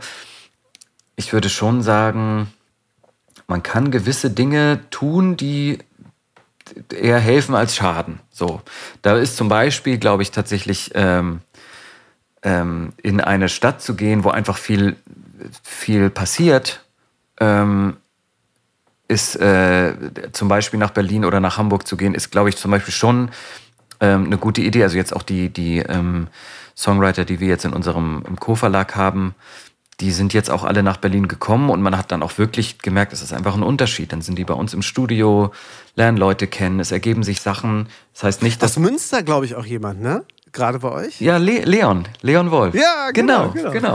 Ja, ich kenne ihn, glaube ich, äh, nicht, nicht ganz, aber äh, ganz liebe Grüße aus Münster. Und, äh, und das habe ich auch, also da kann ich dann auch immer noch ein bisschen selber äh, äh, äh, einen, einen draufsetzen, weil ich, ich bin ja in Hamburg geboren und aufgewachsen. Und das ist ja auch jetzt schon kein schlechtes Pflaster, um Musik zu machen. Und dann bin ich ähm, 2014, 2013, 14 nach Berlin gezogen. Eigentlich hauptsächlich, weil ich einfach dachte, ich will noch einmal in eine andere Stadt. Das war jetzt, hatte gar Ja. keine beruflichen Gründe. Aber dann habe ich doch gemerkt, wie viel dann doch eigentlich, seit ich in Berlin bin, nochmal passiert ist. Ob, ob, ob dann vielleicht genau das Gleiche in Hamburg passiert wäre, das weiß man natürlich nicht. Aber es ist dann doch so viel, dann ist man nochmal auf der, auf dem Showcase, was, wo man aus Hamburg theoretisch auch hätte hinfahren können, hätte man aber natürlich nie gemacht und daraus ergibt sich was und so. Und also das ist schon, glaube ich, schon ein, ein Rat. Ich, hab, ich höre ja auch den, äh, hier dieser Podcast And the Writer Is, kennst du ja wahrscheinlich äh, auch. Ach, hat mir, nein, hab ich, muss ich unbedingt abonnieren. Gut, Ah, dass ja. du es nochmal sagst. Danke. Der ist äh, super, k- k- kommt in den Show Notes oder wie, wie heißen Ja, die? ja, genau. Ähm, Sagt man heute so. Ähm, Und da gibt's auch äh, ein, eine Episode mit Ryan Tedder, ja, ne? einer der erfolgreichsten Ja, Writer überhaupt, der dann eben auch, auch sagt, wenn ich dann in so einem Ding sitze und, und einer sagt, ich sitze hier in Kerchewege in, in den Niederlanden und irgendwie kommt mein Game nicht so richtig. in. Alter, dann geh nach Amsterdam oder noch besser nach, nach London und so. Also das ist schon, also ne, man kann jetzt nie sagen, äh, ich kenne super Erfolg, einer, einer der erfolgreichsten Produzenten in Deutschland sitzt in Husum, seit er, seit er lebt und das funktioniert auch super. Es man kann natürlich nie sagen, Ja, es genau. muss so sein.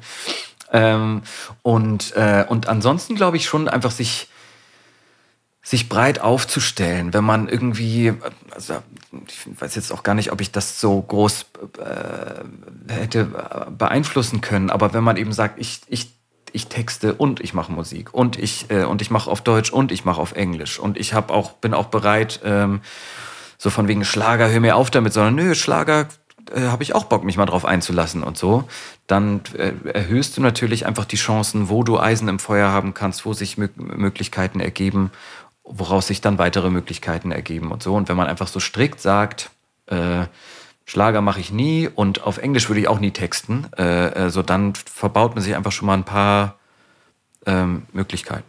Du hast ja auch immer mal eine Zeit in, in Los Angeles verbracht, ne? Machst du, glaube ich, immer noch. Würdest du sagen, dass es sogar so eine Dependance von dir ist oder ist es, ist es eher. Nee, ähm, also jetzt in, in den letzten äh, anderthalb Jahren war ich natürlich nicht da. Und nee, das hat, also ich habe da jetzt nie, äh, ein guter gemeinsamer Freund, Robin Grubert, der hat da ja zehn Jahre gewohnt. Mhm, genau. ähm, und mit dem, das wäre auch einer meiner engsten Songwriting-Gefährten, mit dem ich auch damals mit, mit Sascha quasi alles angefangen hat. Ähm, mit dem habe ich es eine Zeit lang so gemacht, dass ich so ein oder zweimal im Jahr so Reisen nach, ähm, entweder nach London oder nach äh, LA oder so gemacht habe, um da ja. ins Songwriting, in der nationale Songwriter-Game mhm. reinzukommen. Und das, ja. äh, und das hat schon ähm, irgendwie auch schon so mit, mit geprägt, selbst wenn da jetzt ähm, nicht, äh, nicht jedes Mal irgendwas Zählbares bei rausgekommen ist, äh, hat es natürlich trotzdem einen, den, den Horizont sehr erweitert. Ich habe dann aber ähm, tatsächlich irgendwann doch gemerkt, äh, ähm, dass, dann habe ich mich sozusagen mehr wieder auf den deutschen Markt konzentriert und dann kam eher hintenrum durch das Alvaro Soler-Projekt wieder dann aber mit einem ganz konkreten Anlass haben wir dann eben ganz viel in Miami und Los Angeles äh, Songwriting gemacht, aber dann eben konkret für das Projekt. Aber zum Beispiel eine Sache, also ich, ich, ich überlege gerade wirklich, von diesen Reisen gab es dann wirklich gar nicht so viele Veröffentlichungen, aber eine der wichtigsten wiederum ist dann doch dadurch entstanden, weil wir in New York den Texter Charlie Mason kennengelernt mhm. hatten. Der hat dann wiederum gefragt, äh, dass er in so ein Shirley Bassey-mäßiges ähm, Projekt in England äh, gerade eine Anfrage für hat. Und dann haben wir dafür den Song äh, Rise Like a Phoenix geschrieben mit ihm, äh, der, der dann nichts wurde, aber dann lag der Song so da und dann eben vier Jahre später kam eben die Anfrage, österreichische Interpret sucht einen Song für den Eurovision Song Contest. Und dann dachte ich, ach, guck mal hier, der könnte, das könnte doch passen, dachte ich mir. Weißt du eigentlich, dass du mir diesen Song als Demo damals mal bei mir im Studio vorgespielt hast? Auch ah. lange bevor er der Song wurde. Ja, doch, jetzt wo du das sagst, den, ja. Den hast du mir mal vorgespielt. Also das Demo, ich weiß nicht, inwiefern das sich dann noch verändert hat. Gar, erstaunlicherweise gar nicht. Also einerseits viel, andererseits okay. auch, ne, also ja. die Tonart ist gleich geblieben. Die, ja, ja aber auf jeden Fall äh, weit bevor ja, ja. Conchita Wurst damit. Äh, ja. Ähm, das krass. ist krass. Aber so dieses, ähm, hat es für dich so, was das Mindset angeht und vielleicht auch, wenn wir jetzt mal wieder Thema, was wir am Anfang hatten, Alltag eines Songwriters, eines kreativ mhm. schaffenden ähm, Fokus, ähm, also, also äh, das, was auch so ein bisschen die LA-Schlagworte sind. Ich glaube, mhm. vielleicht kann man jetzt LA und New York ja auch gar nicht so doll miteinander vergleichen. Mhm. Ähm, aber bleiben wir vielleicht mal bei LA, weil da habe ich dann wiederum auch, kenne ich auch ein paar Leute so, mhm. wo ich immer mich gefragt habe, ähm, was macht das Wetter? Was macht der generelle Umgang miteinander? Was macht so diese, das Gefühl, hey, hier ist halt so Head of Entertainment, Film, naja, und die Palmen halt, ne? So. Was macht das damit zu sagen, äh, ja, ich äh, bin äh, Songwriter, Producer, Entrepreneur? so, ähm, hat, hat sich das geprägt trotzdem? Ich, so? ich weiß, also das ist echt eine gute Frage. Also es trägt irgendwie, glaube ich, zum Gesamt, also eigentlich, was wir vorhin auch hatten, sei es jetzt Teneriffa, Kreta oder LA, mhm. dass man sagt, ey, Alter, wie, was ist das denn für ein geiler Beruf, dass ich sowas, dass, dass ich so, dass ich jetzt hier bin und nicht, und das gehört zu meinem Beruf. Ist doch Wahnsinn. So. Ja. Und das ähm, erhöht schon mal die Grundfreude an dem, was man so tut. Ähm, Sehr schön gesagt. Ja. Und äh, jetzt rein, was jetzt so wirklich den, das, das zählbare Outcome angeht, habe ich immer das Gefühl, dass man, ich glaube, wenn man jetzt mal durchrechnet, welche Lieder wurden wo geschrieben und sind veröffentlicht oder nicht veröffentlicht und wenn ja, wie erfolgreich geworden, dass sich das mhm. dann wirklich, glaube ich, ziemlich die Waage hält, ob das jetzt an einem verregnerischen Tag in Berlin im Studio einmal mehr, so ungefähr, oder äh, in LA am Strand mit dem, auf dem, mit dem Santa Monica Pier im Hintergrund. Äh, also man kann jetzt nicht sagen, ey, immer wenn wir da waren, sind immer geniale Sachen entstanden. Das, da, da habe ich dann doch irgendwie das Gefühl, so rein statistisch beeinflusst das gar nicht so viel was die, was jetzt den Erfolg der Lieder selbst angeht. Aber so fürs Gefühl, dass das irgendwie so Teil des Ganzen ist, da macht das schon eine Menge aus. Hätte ich jetzt gar nicht so gedacht, so weißt du, dass das einzelne Lied oder der einzelne Erfolg vielleicht auch so das ist, woran man jetzt irgendwas festmacht, sondern eher so, wie, wie geht der Weg und möchte man, wie lange möchte man das noch machen? Also bei dir Mhm. habe ich jetzt immer so das Gefühl, ähm, das ist jetzt ja nicht so, zack, zack, jetzt nochmal Gas, Gas, Gas und dann höre ich mit dem ganzen Scheiß auf. Mhm. Ich habe das, ich hab das Gefühl, das geht schon noch eine ganze Zeit weiter. Ja, Ähm, ich hoffe. So, ne? Äh, und, und, und sich eben so dieses, dieses Gefühl, äh, wir hatten vorhin ein Schreiblokal, okay, kennst du nicht. Ähm, gibt's doch nicht, Mensch. Nee, nee, äh, aber was, wie hält man sich bei Laune? Wie ist es einfach auch, äh, jetzt mal ganz salopp gesagt, beziehungsweise wie kriegt man auch eine Konstanz eben da rein, zu sagen, ähm, ohne dieses Wort Berufung, Leidenschaft, Bestimmung zu hoch und zu spirituell zu hängen, so was ist so hier so mein, was ist hier so mein Job? Und so hab nicht nur ich was von, sondern die anderen auch noch ein bisschen so. Da habe ich manchmal so ein bisschen das Gefühl, kann man sich da so ein bisschen was von diesem LA-Vibe dieser Leute auch ab, abgucken, wir Deutschen da so. Ist es, hast du dir da so ein bisschen was mitgenommen? Ich war also vielleicht unterbewusst. Ich, ich, ich muss tatsächlich sagen, dass ich.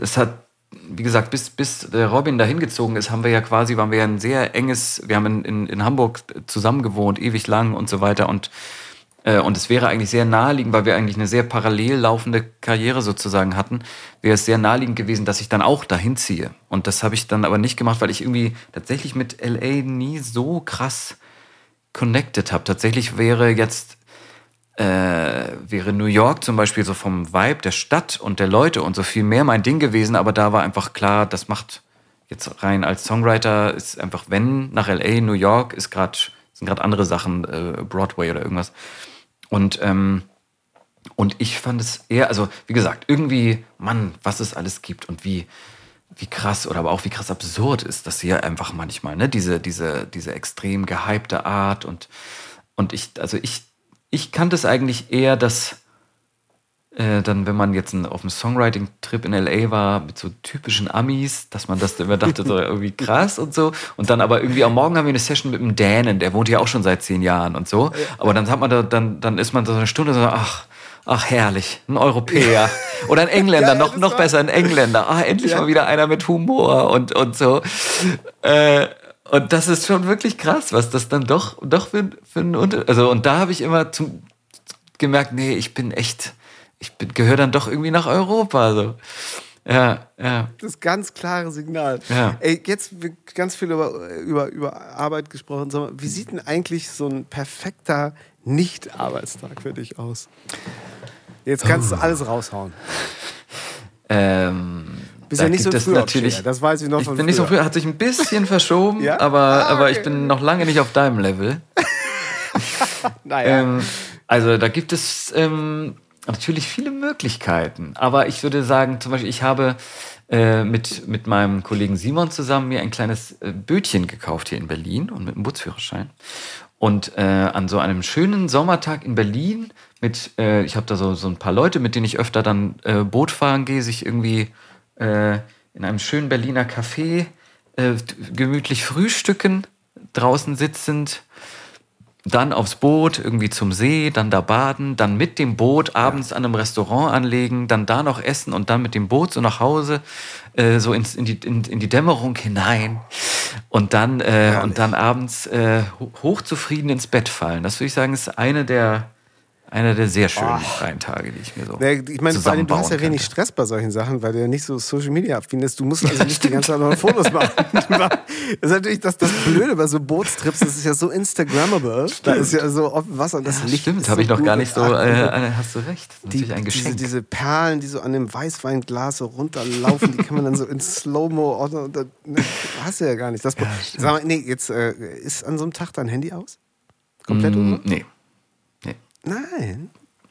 Gehst dran dann auch, wenn, wenn irgendwie einer sagt, pass auf, zwei den Nee, C-Part, muss er nee, nicht, nee, nee so, so, eine, so, eine, so eine Mischung. Ich, dann, dann bin ich schon, also dann vergesse ich es auch mal ähm, zwei Stunden und so, Mhm. aber dann, wenn dann irgendwie mal so eine Phase, ne, wie wie es halt so ist, ach, ich könnte über auf mein Handy gucken und dann, keine Ahnung, wenn dann irgendwas super dringend, äh, ich sag einmal kurz, kannst du auch übermorgen oder so, dann, dann sage ich, nö, da antworte ich jetzt nicht, dann antworte ich da halt kurz drauf. So. Ja, okay. Ähm, wenn es was super Wichtiges ist, dann, also dann jetzt, das schließt sich jetzt für mich auch nicht völlig aus, dann zu sagen, ich muss einmal kurz zehn Minuten telefonieren, das reißt mich dann nicht völlig aus dem, Ja. aus dem Tag raus. Aber ich probiere generell äh, auch, ja, da, also da ein bisschen Hy- Hygiene, Telefonhygiene versuche ich generell irgendwie ein bisschen durchzuhalten mit we wechselndem Erfolg. Und an so einem Tag dann, dann umso mehr. Ich würde es aber nicht kategorisch machen. Hast du schon mal so eine richtige Auszeit genommen eigentlich? Ähm, das, was dem am nächsten kam, war, dass ich im Herbst 2. Nee, was haben wir jetzt? 21. Nee, letztes Jahr. Letztes Jahr. Ich glaube, ziemlich genau Ja. vor einem Jahr habe ich eine, eine Ayurveda-Kur gemacht. Zwei Hast du? Wochen. Okay, wo denn? Äh, in Deutschland tatsächlich. Also so. das, das ist so ein bisschen auf dem Programm vielleicht für nächstes Ich Jahr. dachte, jetzt kommt Sri Lanka. Jetzt Nee, genau, das- Sri Lanka wäre, also A, aber ich habe das noch nie. nee, in, äh, in der Nähe von Baden-Baden irgendwo. Äh, Immerhin. So im Süden. Ein so bisschen, fancy schon. Genau, so Weinbergen und so. schon. Ähm, nee, das steht aber vielleicht für nächstes Jahr ähm, auf dem Programm, dann, jetzt, wenn es wieder geht, dann das auch nochmal in Sri Lanka zu machen. Und dann vielleicht auch ein bisschen noch mehr Zeit dran zu hängen. Ähm, aber da war wirklich seit Ewigkeiten, dass ich ähm, erstens gesagt habe, ich, ich, ich öffne zwei Wochen, also ich nehme meinen Laptop nicht mit, ist für mich schon mal auch eine, eine, eine- Ansage. Äh, Ja, voll. und ich mache zwei Wochen wirklich, gucke ich keine Mail an. Ich habe dann irgendwie einer Freundin Zugang, oder nee, ich habe ein, ein, ähm, so ein Auto-Reply gemacht, wo ich dann eine Mailadresse von einer Freundin angegeben habe, wo, wenn es super wichtig ist, schreibt da hin und dann hätte die mich äh, anrufen können, so ungefähr. Äh, Ne? Damit man jetzt nicht irgendwie doch was super Dramatisches, äh, lebensbedrohliches Genau. äh, vielleicht verpasst. Ryan Und- Tedder wollte dir seine, seine lebenslange Freundschaft und Businesspartnerschaft anbieten. Kündigen. Du, du, warst, warst, du warst leider nicht Ge-. Genau, ich weiß nicht, aber schade. Nee, und, äh, und auch wirklich ähm, Handy, äh, also ich habe jetzt nicht, aber ich habe ich es auch viel kommuniziert, so, ne, dass alle Bescheid wussten und dann wirklich, glaube ich, nur einmal am Tag irgendwie WhatsApp geguckt und dann aber auch manchmal wirklich gemerkt, und das ist auch für mich krass, wahrscheinlich für fast alle heutzutage, dann, ich habe heute den ganzen Tag nicht aufs Handy geguckt. Das ist ja Wahnsinn. So. Oh, Und habe es noch nicht mal mich dazu zwingen müssen, sondern bin wirklich da in so einen Flow reingekommen. Ja. Also das war jetzt schon, schon das, das Größte an Digital Detox, was ich bisher gemacht ähm, hatte und möchte das aber gerne mal bald wieder machen. Ist denn für dich eigentlich so ein Thema, mh, ähm, äh, ganz klassisch Zeit, Zweitwohnsitz, äh, sowas, so eine andere, anderes Umfeld? Wäre das für dich eigentlich so ein, ist das für dich so ein Thema? Ja. Oder etwas, worüber du nachdenken würdest? Ja. Ich merke das bei ganz vielen Menschen, dass es Ja, so ja. die neue Form des, des, äh, des Luxus einfach auch bedeutet. Man muss sich dafür nicht ja direkt irgendwie die Villa auf der Klippe kaufen, Ja. sondern einfach zu sagen, man, man hat da vielleicht so ja, ja. sowas. Nee, ist auf jeden Fall im, immer mal ein Gedanke. Auch immer, auch immer so zwischen Schnapsidee und ernst gemeint. Also von Südafrika bis, ähm, bis Pritzwalk ist alles dabei. ähm, also von dem irg- irg- oder, oder irgendwie so, das ganz klassisch, anderthalb Stunden von Berlin, so ein Hä- Häusle, auch vielleicht mit kleinem Studio drin und dann einfach mal ein bisschen mehr da sein. Ich habe eine, ähm, sozusagen eine, eine, eine, eine kleine halbe Zweitwohnung nach wie vor so in Hamburg gehalten, Ja. wo ich auch sage, da bin ich einfach immer gern, habe ich immer einen Anlaufpunkt, wenn ich in Hamburg bin. Und jetzt habe ich die auch bald wahrscheinlich wieder alleine. Das heißt, zu sagen, ey, vielleicht bin ich dann auch einfach mal wieder mal so ein, ein paar Wochen im Jahr in Hamburg und, und weil ich das da auch nach wie vor einfach total liebe. Aber ähm, jetzt tatsächlich wieder etwas konkreter war vielleicht, sich mit ein paar Leuten zusammen ähm, auf Mallorca so langzeitmäßig, aber nicht was zu kaufen, sondern zu mieten.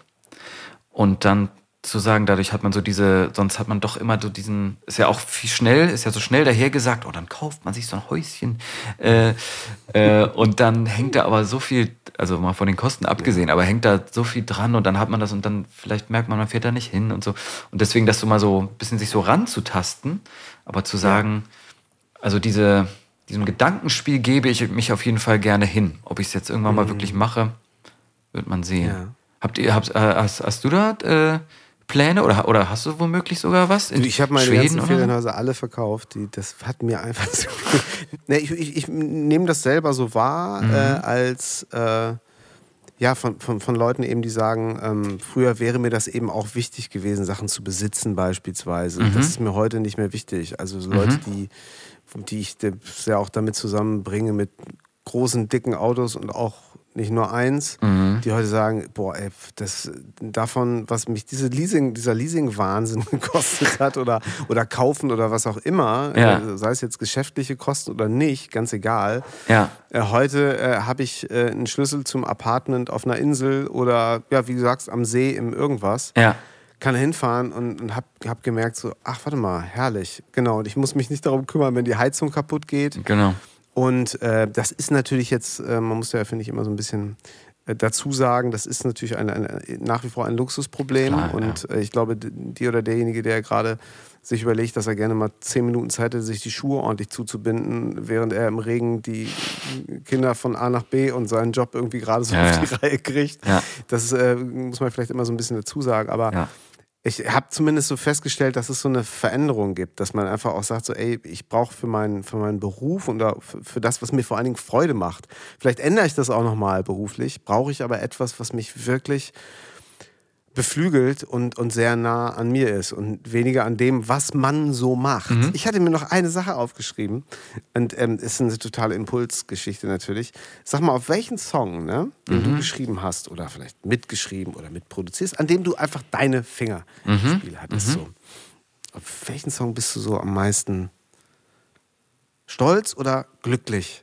Oder einfach happy, dass das passiert ist? Kannst du das impulsartig sagen? Impulsartig. Ja, Also, du kannst es auch lang, lang überlegt sagen, aber vielleicht, ich wollte den Druck nehmen. das kann so unterschiedliche äh, Be Beweggründe haben. Ich würde schon sagen, es gibt drei, drei Songs, die mir so spontan, wo ich sage, die würde ich so herausnehmen, als welche, auf die ich einfach sehr stolz bin, aber aus unterschiedlichen Gründen. Also was wir eben schon hatten, einfach Rise Like a Phoenix, dass man einfach Teil, dass man einfach den, also wirklich aus, aus, dem, aus dem Nichts und völlig unerwartet und in so, in so einem absurden Verkettung von Ereignissen den Eurovision Song Contest g- gewonnen hat. Das finde ich wirklich, also da bin ich schon wirklich sehr stolz drauf, muss ich sagen, weil ich auch das Lied wirklich, ist jetzt auch nicht so Ja, äh, irgendein Quatsch-Trash-Lied, was dann zufällig so einen Hype hatte, sondern es ist wirklich auch einfach rein handwerklich, kompositorisch wirklich eine der tollsten Kompositionen, in denen ich so beteiligt war. Und natürlich noch Absolut. wirklich äh, in diesem in diesem Wettbewerb, wo dann, das spielt dann vielleicht sogar auch noch mit rein, mein Vater hat da irgendwie vor äh, 20 Jahre früher als Autor mit einer, mit einer Schweizer Band teilgenommen und 20 Jahre später mache ich damit und gewinne. Also es ist wirklich völliger Ja, Wahnsinn. super, Und dann in dem Kontext eben, dass man dann auch noch, also es wäre für sich genommen schon toll genug, dass es dann eben durch die Künstlerin Conchita Wurst und den und das, wo und wofür der Song dann auch mit dieser diese Befreiung und sich nicht unterkriegen lassen, was das auch ausgelöst hat äh, und dass dann irgendwie man zwölf Punkte aus Russland bekommt, wo was ein Wahnsinn, eindeutiges, ja. Also da irgendwie so mit Großartig. dran, das war schon wirklich ganz, ganz toll. Und ähm, 80 Millionen von Max Giesinger, dass da man da irgendwie doch, würde ich sagen, an einem der bisschen neu entstandenen deutschen Kulturgut Evergreens irgendwie so mit, Classics, mit ja. Classics Ja, ja, so beteiligt ist, dass da bin ich schon auch äh, stolz drauf. Und dann gibt es einen Song, der ist nicht, nicht so bekannt, war, da war auch nie eine Single, aber ähm, ist trotzdem, glaube ich, dafür, dass er keine Single war, relativ bekannt, ist äh, Das Leben ist schön von Sarah Connor. Und das ist ähm, ein Song, wo sie eben sozusagen in die Zukunft schaut und sagt, wie die Leute damit umgehen sollen, wenn sie mal äh, versterben sollte und wie, wie die Leute auf ihrer Beerdigung, äh, ne, und dass man nicht traurig sein soll, sondern Wunder- das Leben wundervolles äh, Lied. feiern Ja. soll. Und da einfach, was ich dann entweder direkt oder auch um eine Ecke immer mal, wenn ich sie treffe, was, was, wie, wie der Song Leuten bewegt, wie, wie's- wie der Song Leuten äh, äh, geholfen hat, durch, schwere, durch eine schwere Zeit zu kommen und so weiter. Das ist dann wirklich jenseits von irgendwelchen äh, Preisen oder Verkaufszahlen oder so, dass man da wirklich was Ja. so die, die eine der tollsten Sachen, die Musik und Songs machen können, wirklich jemanden ganz tief im Herz treffen und, und, und, äh, und gut tun und äh, über eine schwere Zeit. Das, äh, genau, das ist auch was, wo ich sage, das ist auf eine andere, eine andere Art mit, man steht unter Palmen in, in Hollywood, eine andere Art, wo ich denke, wie, wie dankbar kann man sein, dass man so einen, so einen Beruf macht, wo das ein Teil ähm, ja. sein kann. Wunderschön. Ali, äh, ich habe das riesengroße Glück, ähm, dass du gerade ein wunderschönes Schlusswort und ich mir jetzt nicht wieder was zusammenstottern muss. Du hast es geliefert. Insofern, ja. ich danke dir total für dieses schöne Gespräch. Und, ja, äh, ähm, ich danke auch dir. Auch wenn es jetzt nur über den Computerbildschirm war, ähm, kann ich dir gar nicht sagen, wie ich mich auf unser nächstes persönliches Zusammentreffen freue. Oh ja, da freue ich mich auch sehr. Äh, vielleicht mal wieder eine Runde Squash in Dänemark, wer weiß es. ähm, Sollen wir das einfach mal machen? mal, mal googeln, ob das Ding noch steht. Ob es diesen Hof noch gibt. Das fände ich super. Da bin ich dabei. Oh, da, da, da, können Ey. wir dann die nächste Folge ähm, auch aufnehmen. Bitte, bitte. Das sollten wir tun. Hat viel Spaß gemacht. Äh, Mir erst. Lieber Ali, bis ganz bald. Bis bald. Grüße nach Berlin. Tschüss. Das war drei Fragen von Elvis. Heute mit dem wunderbaren Ali Zukowski. Und äh, ich habe sehr, sehr viel gelernt, mal wieder. Ich dachte, ich wüsste schon eine ganze Menge, aber ja, es kommt immer wieder so viel Inspirierendes dazu. Danke für deine Zeit, Ali. Wir haben gar nicht geschafft, über seine, sein Engagement bei der GEMA zu sprechen, über seine eigene Songwriter-Vereinigung Verso, die er gegründet hat. Aber auch all das verlinke ich in den Show Notes. Da gibt es also eine Menge zu stöbern, das müsst ihr euch anschauen.